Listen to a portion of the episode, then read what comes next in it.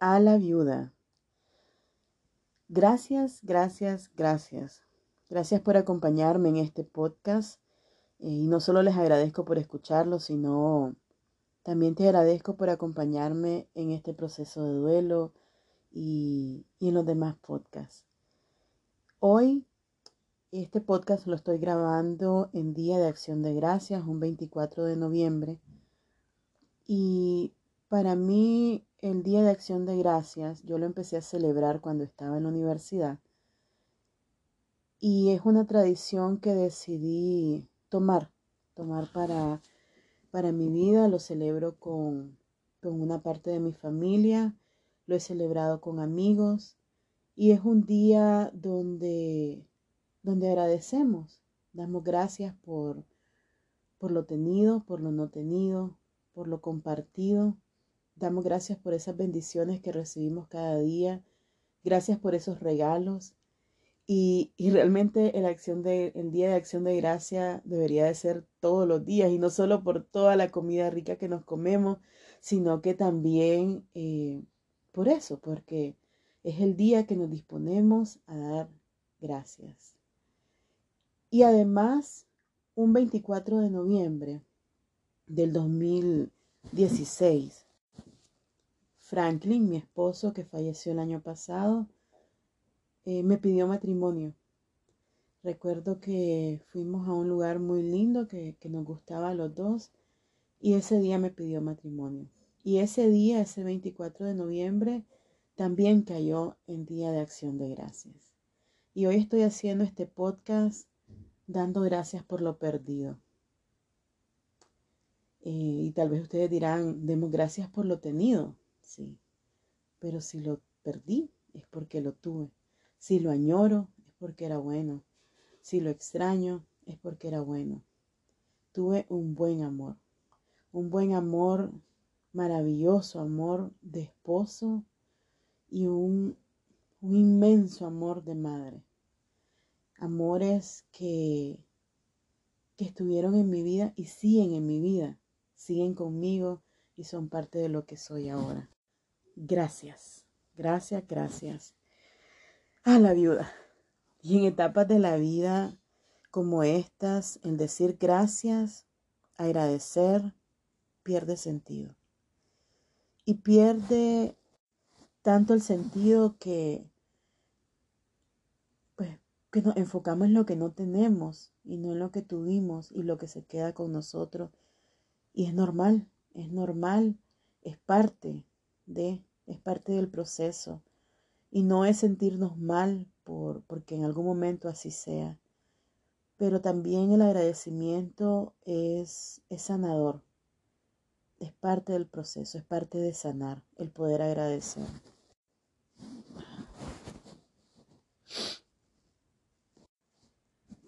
Yo perdí a dos grandes amores de un solo golpe. Golpe que yo no pedí golpe que yo no esperaba. Y hace unos días en un grupo de terapia, eh, con mi caso, la psicóloga explicaba al resto del grupo que la pérdida más grande, o no la pérdida más grande, la pérdida más difícil era la del amor, por supuesto la del buen amor. Y si me lo preguntan a mí, yo les diría, no lo sé. Sé que ningún dolor es igual, Sé que ningún dolor es mayor o menor que el otro.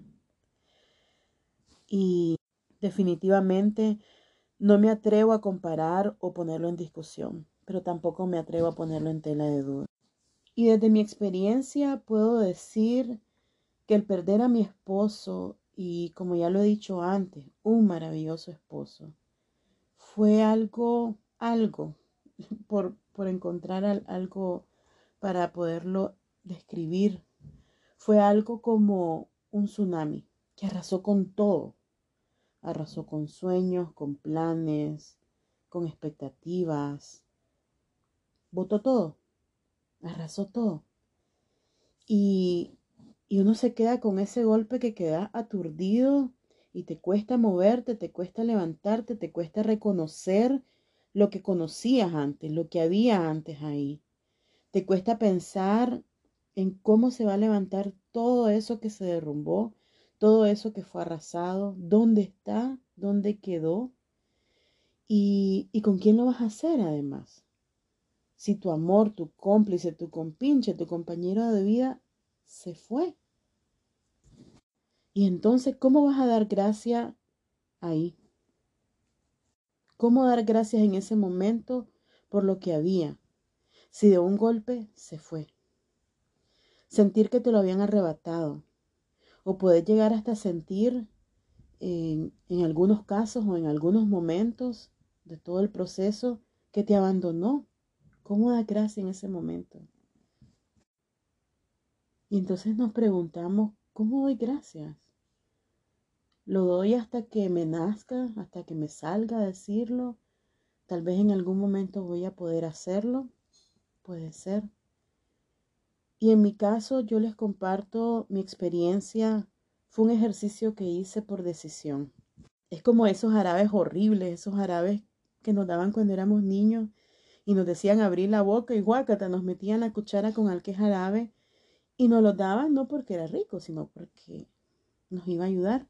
Y ahora como adultos, cuando nos toca tomar una medicina, nosotros mismos nos decimos y respiramos profundo, hay que tomárselo y nos tomamos la medicina. Pues así, empecé a decir gracias. Y les voy a contar que el día del entierro de mi esposo, di ese primer gracias. ¿Y cómo? Pues en esos regalos cursis que a veces nos damos en las parejas, eh, un día yo le regalé a mi esposo una cajita y puse varios mensajitos. Los imprimí, los corté y uno de esos mensajitos decía, cada día doy gracias a Dios por el maravilloso esposo que tengo en ti. Y mi esposo agarró los papelitos un día y los pegó en la pared del cuarto y ahí los mirábamos todos los días.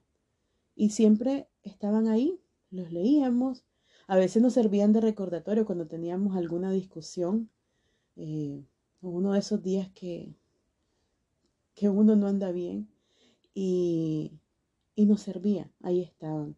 E incluso mi esposo se fue de viaje eh, por trabajo por dos meses aproximadamente y se llevó sus papelitos y los tenía en el hotel.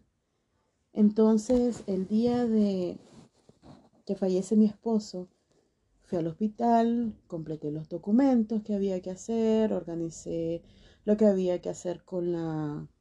O, hice mi parte de lo que había que hacer con la funeraria. Yo no organicé nada.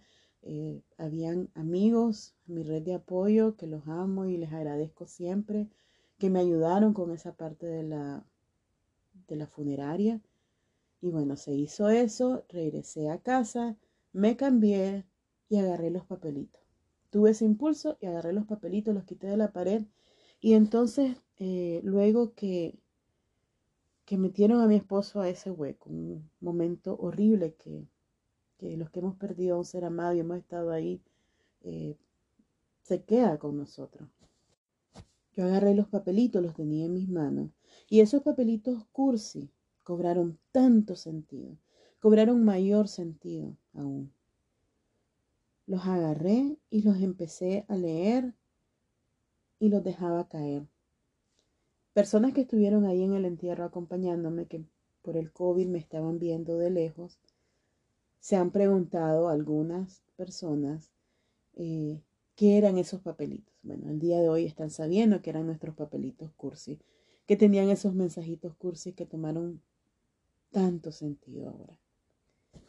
Eran nuestras expresiones de amor, nuestros recordatorios, eh, papelitos que en tiempos difíciles nos fueron útiles, eh, papelitos, como ustedes le quieran llamar, con cursilería, con mensajes trillados, con mensajes de internet que los imprimí y los corté, pero eran, eran nuestros, era parte de nuestro código, parte de nuestro lenguaje. Y entonces ese día agarré los papelitos y el último papelito que yo puse fue ese papelito que decía que cada día doy gracias a Dios por la bendición que tengo eh, en ti, el maravilloso esposo que tengo en ti. Ese día le di gracias y no era la primera vez que lo hacía ni era la última. Y el agradecer me ha ayudado a seguir, agradecer por lo vivido e incluso por lo perdido, porque si lo perdí, como dije al inicio, y duele, es porque lo que tuve fue bueno, un amor del bueno. Y conocí un amor bueno. Y hoy doy gracias y me digo y me recuerdo, no te conformes con menos. Y le digo a las demás personas, no te acomodes en una relación sin amor. No te acomodes en una relación tóxica o una relación que da migajas o una relación que no vale tu paz y tu felicidad. Una relación que no te aporta. No te acomodes en una relación que no te impulsa. Una relación que no te ayuda a crecer o a querer ser mejor cada día. Si estás en una relación así, mejor disfruta el amor de otra forma. No lo busques ahí, porque no está ahí.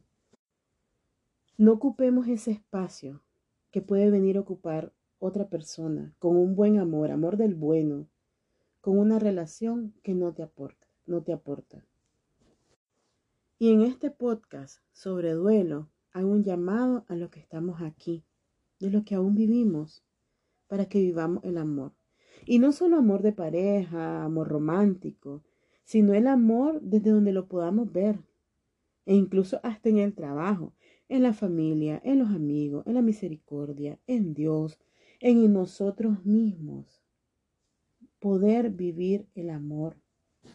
Dar lugar al amor del bueno. Y saben, una de las cosas que me llena de tanta satisfacción es saber que mi meloncito, como yo le decía, que Franklin, mi esposo, amó, amó de verdad, se entregó y yo le amé. Nos amamos. Es un amor que vive en mí. Él se sintió amado. Y nosotros realmente no sabemos cuánto más nos queda de vida. Nos pueden quedar días, nos pueden quedar meses, nos pueden quedar años, nos pueden quedar décadas. No sabemos. Pero nosotros sí sabemos que podemos decidir si esos días que, que nos quedan los queremos vivir sufriendo en relaciones que no te aportan y que más bien vas a dar gracias cuando terminen. Y también sabemos que podemos decidir si queremos amar y ser amados. No desperdiciemos o malgastemos ese regalo precioso que se nos ha dado, que es la vida. Demos gracias por lo vivido. Yo hoy doy gracias por lo vivido con mi esposo. Gracias por la mamá que el Señor me dio una mamá que se entregó toda para mí. Y esos dos amores que yo tuve, mi esposo y mi mamá, nadie me los puede quitar.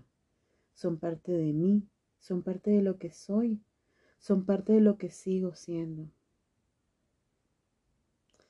Y te agradezco a vos una vez más por estar aquí, por acompañarme y demos gracias que todos los días podamos tener un día de acción de gracias.